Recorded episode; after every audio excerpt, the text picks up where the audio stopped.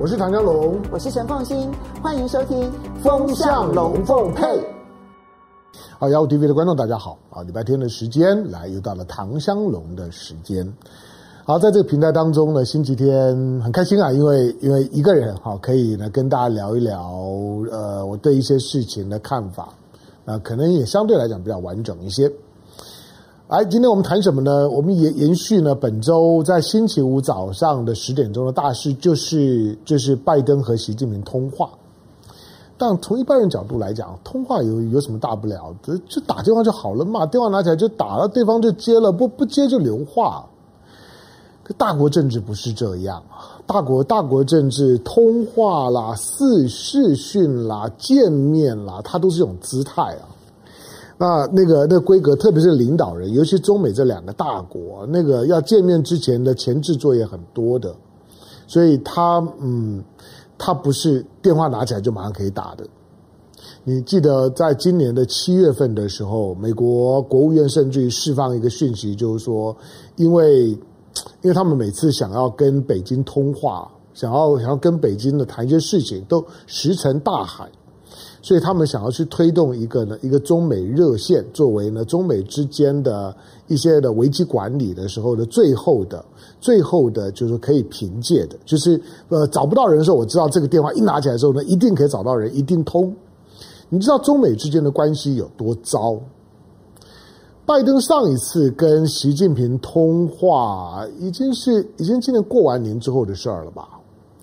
所以大家呢都不预期，就是说呢，中美之间的关系呢有好转的机会，因为因为两边的组织呢都见不上面。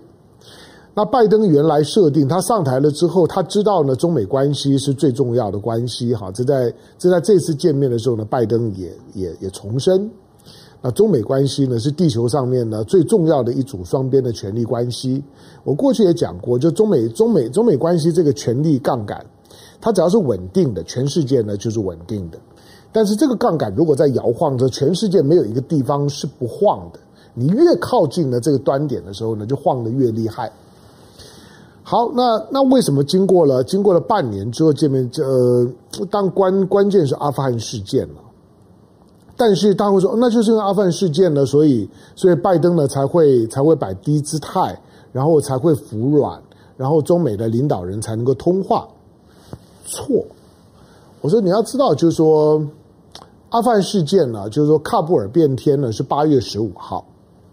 可是你要再回溯到呢，在这之前，当 Wendy Sherman 呢可以到北京去访问，而不到北京到天津去访问，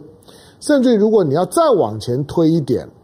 当刘刘贺哈刘贺呢可以呢接接叶伦的电话，可以接戴琪的电话。你就告诉你，就是说，其实，呃，当那些电话通的时候，当 Wendy Sherman 以副国务卿，然后呢，能够呢到天津，不管在当时的解读，觉得呢 Wendy Sherman 来北北京呢不开心，北京觉得你来干什么？呃，我又没有没有请你，那我并没有希望你来，我也没有想要见你。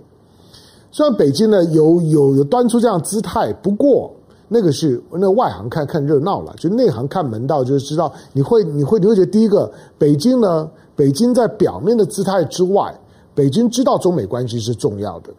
北京并没有想要去真的去跟美国翻脸去伤到中美关系。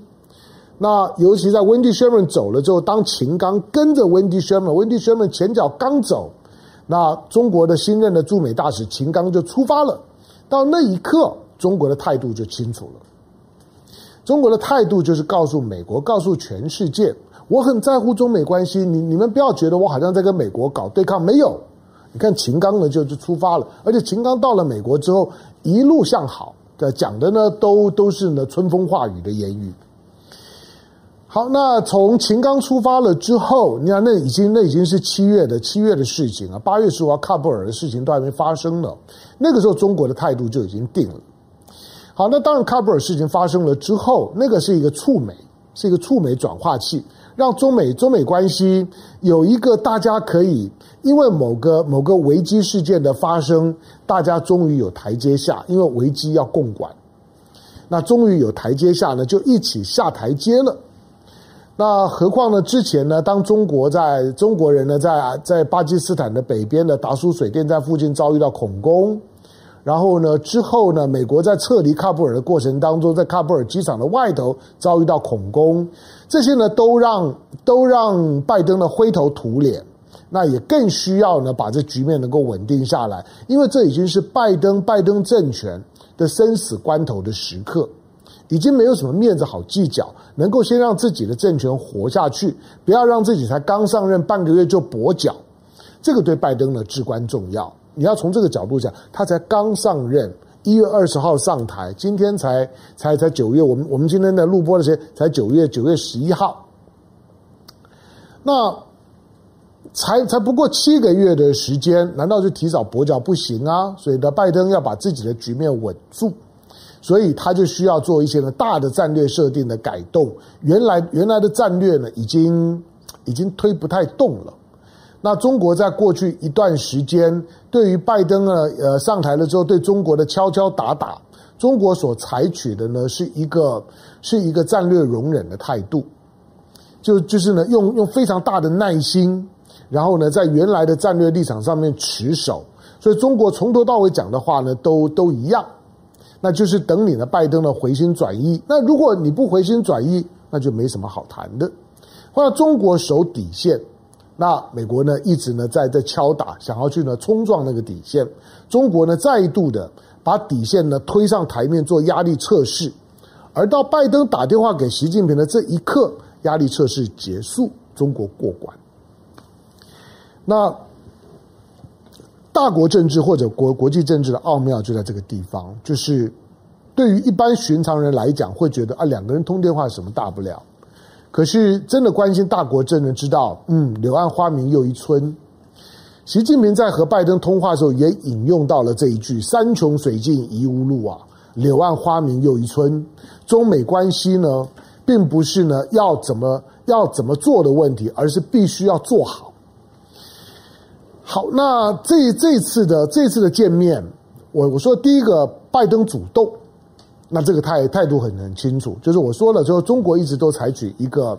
一个一个战略容忍的方式，等你美国回心转意。好，那拜登主动打打电话，表示呢，拜登呢回回心转意了。你要知道，拜登上台之后。他到欧洲呢去走了一趟，八天的时间呢，该见的包括呢 G7 Plus Four 的峰会，跟英国首首相这 Boris Johnson 的两两国的峰会，新太阳新大西洋宪章，甚至于呢北约组组织欧盟的欧盟的年会，甚至最后呢都还在日内瓦跟。跟跟这个跟普丁呢见了面，谁都见了，谁都谈了，就是跟中国呢谈不定。你就知道中国多对美国来讲多么的重要，也多难搞定。好，那因为从拜登的角角度来讲，除了解铃还须系铃人啊，拜拜登是系是系铃的人，他自己要来解铃，这没有问题。第二个，其实这几个礼拜以来，在包括在在在雅虎的平台，我一直。你就当做我独独排众议好了。我我一直在这强调，就是说，嗯，风风向变了，我们叫风向的龙凤配啊，风向变了。那变了什么？我我说中美关系最糟的时候可能已经过了。我一直这样说，就中美关系最糟的时候已经过了。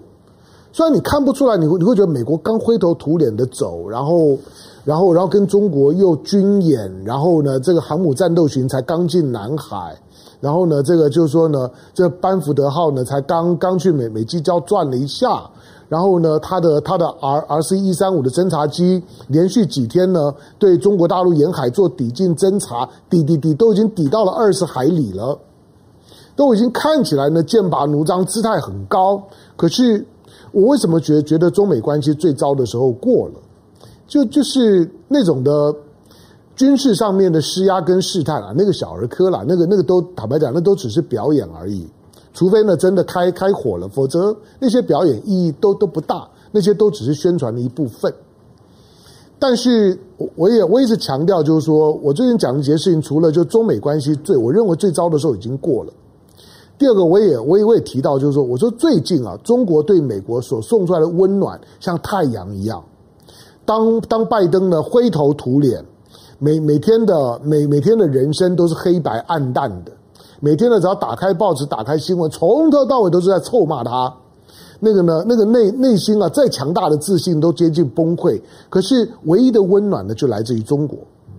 中国呢，不只是不只是之前的 Wendy Sherman，不只是我刚刚讲的，就是说呢，秦刚的驻美，不只是当当这喀布尔变天了之后呢，中国呢仍然仍然呢没有呢在这件事情上面大做文章。虽然美国，虽然你听到川普说呢，啊，你看中国都在笑我们，可是对了，中国外交部的记者会。当有记者提问的时候，中国外交部的记者会也必须回应呢。那外交部的发言人都会说：“还需要我们笑吗？全世界都在笑，哪里还需要我们笑？”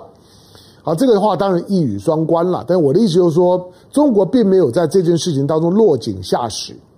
相反的，当美国需要中国帮忙的时候，很久都通不了电话的，连热线都想要开设的，中美之间的高层对话开始了。布林肯呢要找王毅，随找随到。布林肯找王毅帮忙，那找找王毅沟沟通，包括呢美国呢要要要针对呢针对呢 ISK 就呼罗珊组组织，也是制造喀布尔恐攻事件的这个祸首，要发动呢发动反击的时候，也需要也需要中国某种的理解跟同意，这些中国都没意见，中国都配合。尤其我说最关键的是，美国呢结合了九十八个国家，在联合国在安理会里面提案，希望呢就通过一个呢对于呢塔利班有约束性的声明，好像呢大家共同态度。好，但是在安理会里面，安理会呢是一票否决，五个常任理事国的态度至关重要。大家就看美国、英国、法国一起没有问题，那关键就是中国、俄罗斯的态度。可是中国也帮忙，你想中国送了这么多的温暖，没有扯你后腿，而你需要的面子里子，中国都帮你顾到。老实讲，今天如果说对于拜登拜登政府，如果还没有更难看，或者如果他想要走出这个难难堪，因为因为今天节目播出的时候，就是美国的九一一的纪念，在台湾的时间呢的。亚洲时时区九月十二号就是美国的九月十一号。那在九一一之后，拜登一定希望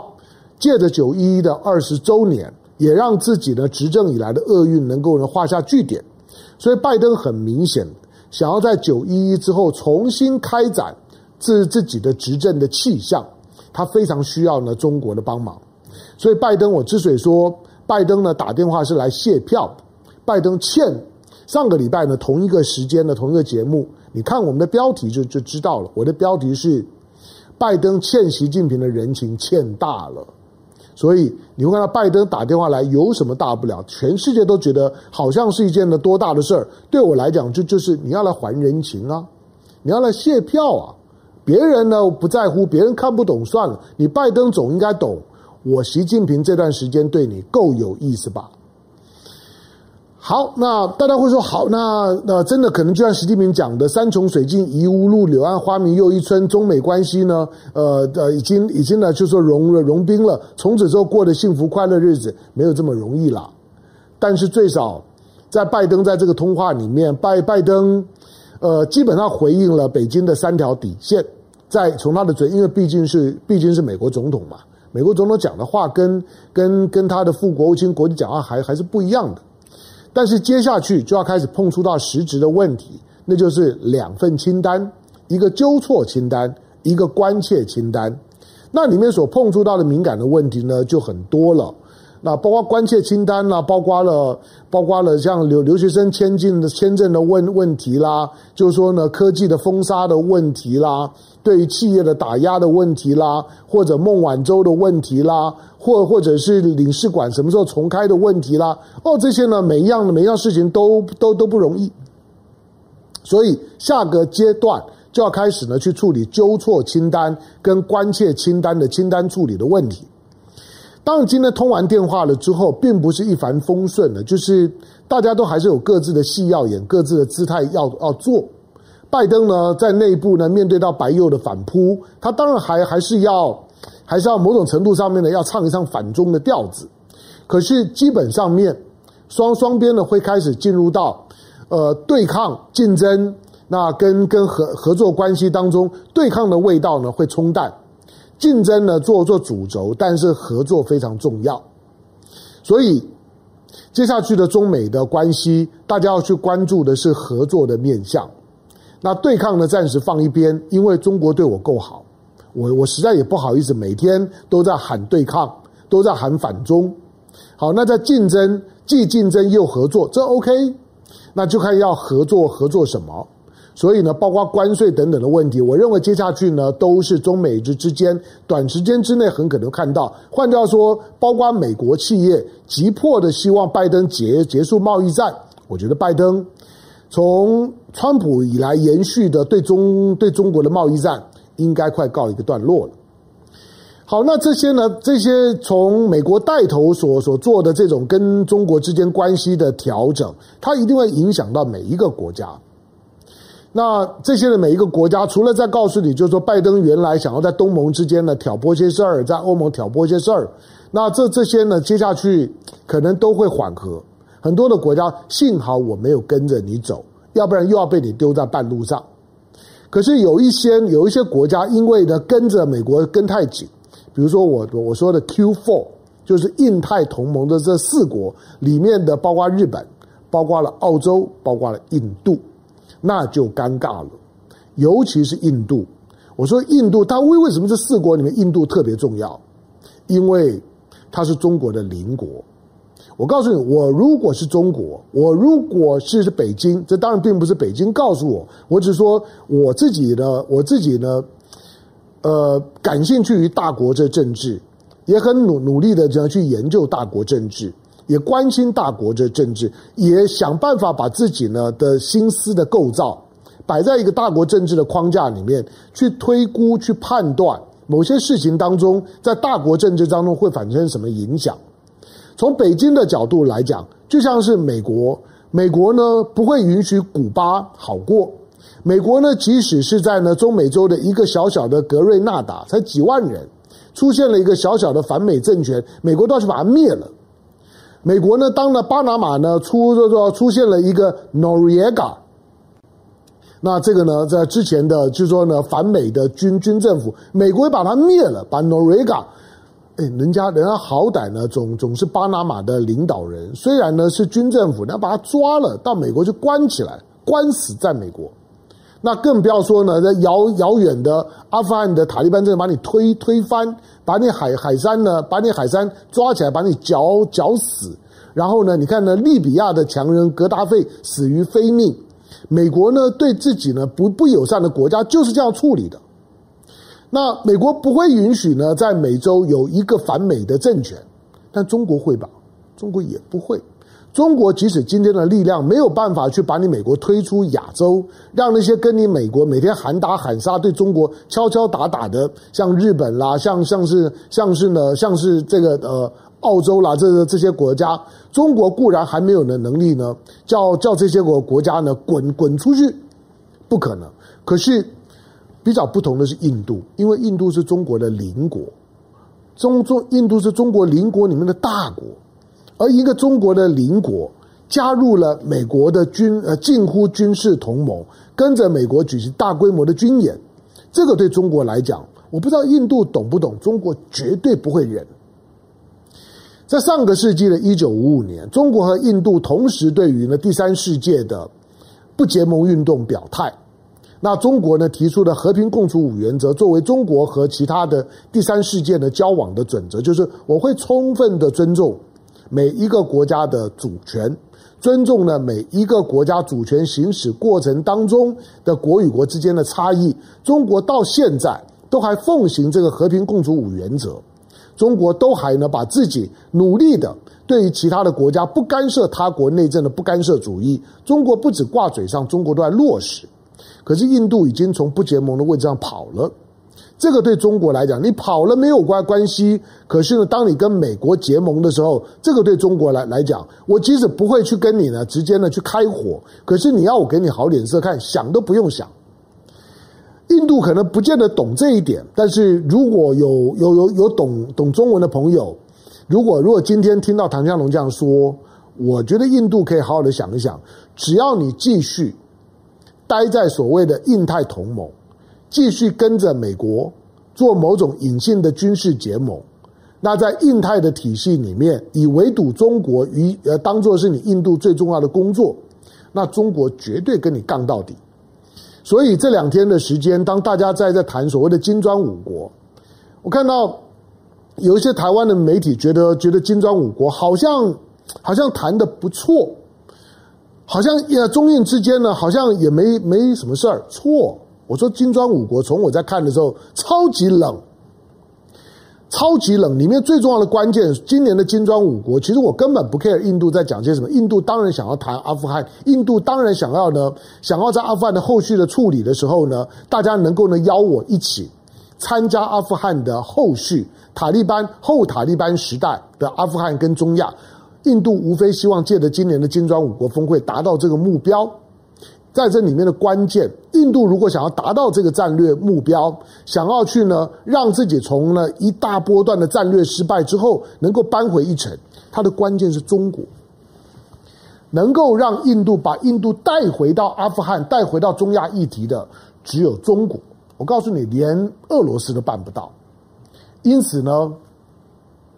莫迪在这次的金砖五国峰会作为东道主，他所有的讲话。其实都是讲给中国听的，拜托习近平要回应他。习近平如果有回应，莫迪就就算成功；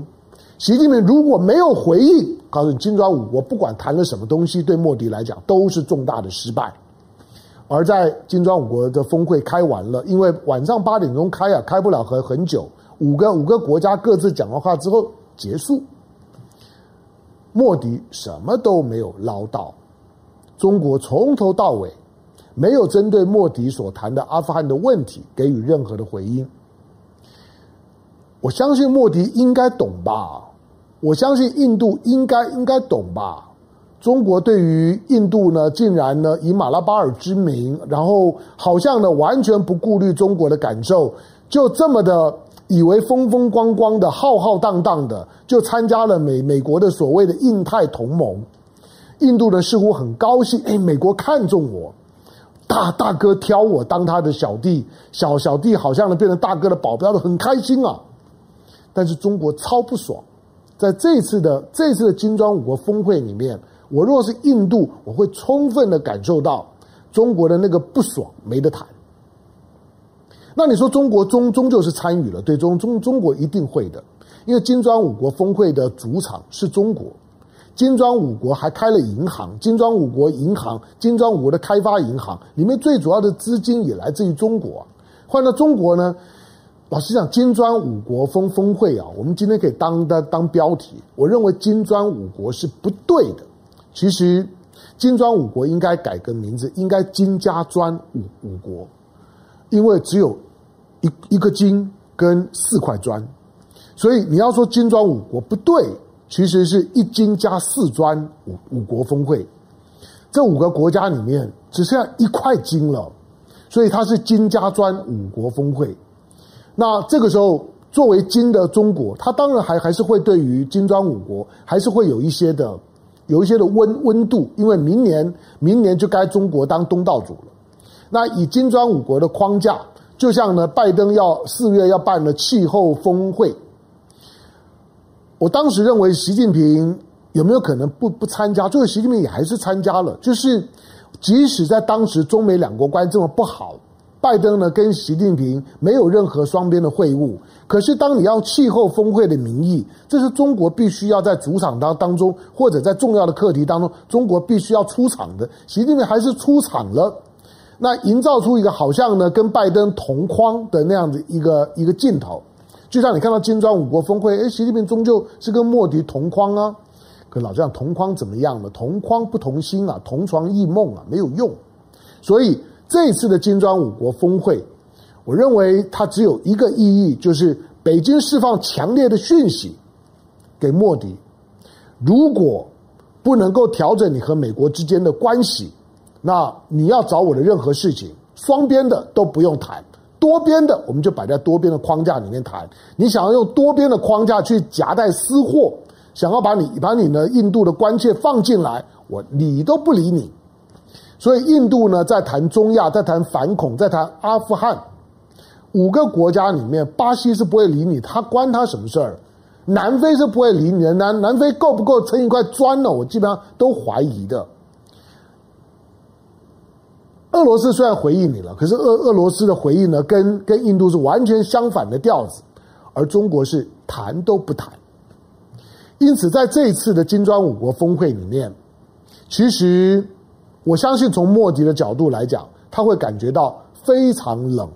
其实国际媒体，我不知道大家怎么解读了。国国际媒体，我认为那个反应一定会得到一个，也会发现非常冷。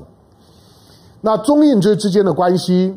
如果印度不能够拿出态度，在有关于要和中国为敌这件事情，去调整方向。中国不是要印度呢成，我认为中国的态度都一样。中国对阿富汗跟对印度可以一样的态度，跟对巴基斯坦一样的当朋友很好。因为印度呢在过去又拒绝了 RCEP，又呢打压一带一路，大家有什么好谈的？何况在边境当中来讲，动不动呢就就在边境当中呢调的调点事儿。中国跟印度之间现在的关系不好，不用讲，不是只有边境物问题。我说，印度拒绝了两个非常重要的项目，他拒绝了 RCEP，东盟也很期待你进来，是你不要啊。中国在推“一带一路”说，印度照样啊是在扯后腿啊，跟日本一样啊。那当你扯后腿的时候，你看着中国在在在推呢，就是说中巴经济走廊，现在阿富汗也想要进来，要变成中阿巴经济走廊。你印度，你要你你要你要吃味儿，我没有办法，这是你一直在拒绝我，我中国的好意。那你你要跟美国站在一起，那我一定就有意见。中国的立场不是要印度靠在中国身上，要你选边。可是你不要跟我为敌，你不要跟美国站在一起，觉得好像呢反中成为你作为中国的邻居的最重要的工工作。我不吃你这一套。如果你要这样子搞，那中中中印之间没得好谈。所以这次的这次的金砖五国峰会，我还是讲了。当然，这这就是我个人很主观的观点。金加砖五国峰会，一金加四砖的五国峰会，基本上面外行的看热闹，内行的看门道。从我的角度来讲，门道就就就是。中印之间的关系，除非印度调整他对于美国的态度，调整他反中的态度，否则中印关系会持续僵下去，会持续恶化下下去，而印度会持续在南亚跟中亚在亚洲的主要事务当中持续的边缘化。印度如果看到了拜登呢打电话给习近平这件事情，印度大概也会感觉到自己呢犯了很大的战略错误。印度像韭菜一样被割了。那这种的战略失败是要很长时间的努力才能够修补的。印度在过去在选择跟美国走的时候，让他自己受到了非常大的战略伤伤害，以至于当阿富汗变天，美国在阿富汗遭遇到空前挫败之后，印度呢跟着，当美国败了，印度就跟着败了。这是印度现在最大的困境。这些都会影响到台湾了，因为台湾呢一直呢，只要跟中国为为敌的，台湾都积极的拉拉拢。所以之前印度当他的独独立日，莫迪仍然高调呢发展有反中暗示的谈话的时候，当天台湾外交部长吴钊燮发贺电，强调呢台印的关系良好。我不知道印印度看到之后会不会高兴了。如果说只是要营造台印关系良好，去进一步的挑拨的中印关关系，我认为这个算盘可能是错的。我觉得包括台湾的民进党政府都有必要在拜登打电话给习近平之后，重新思考一下接下去的世界会怎么变。感谢收看今天星期天的雅虎 TV，周末快乐，下回见，拜拜。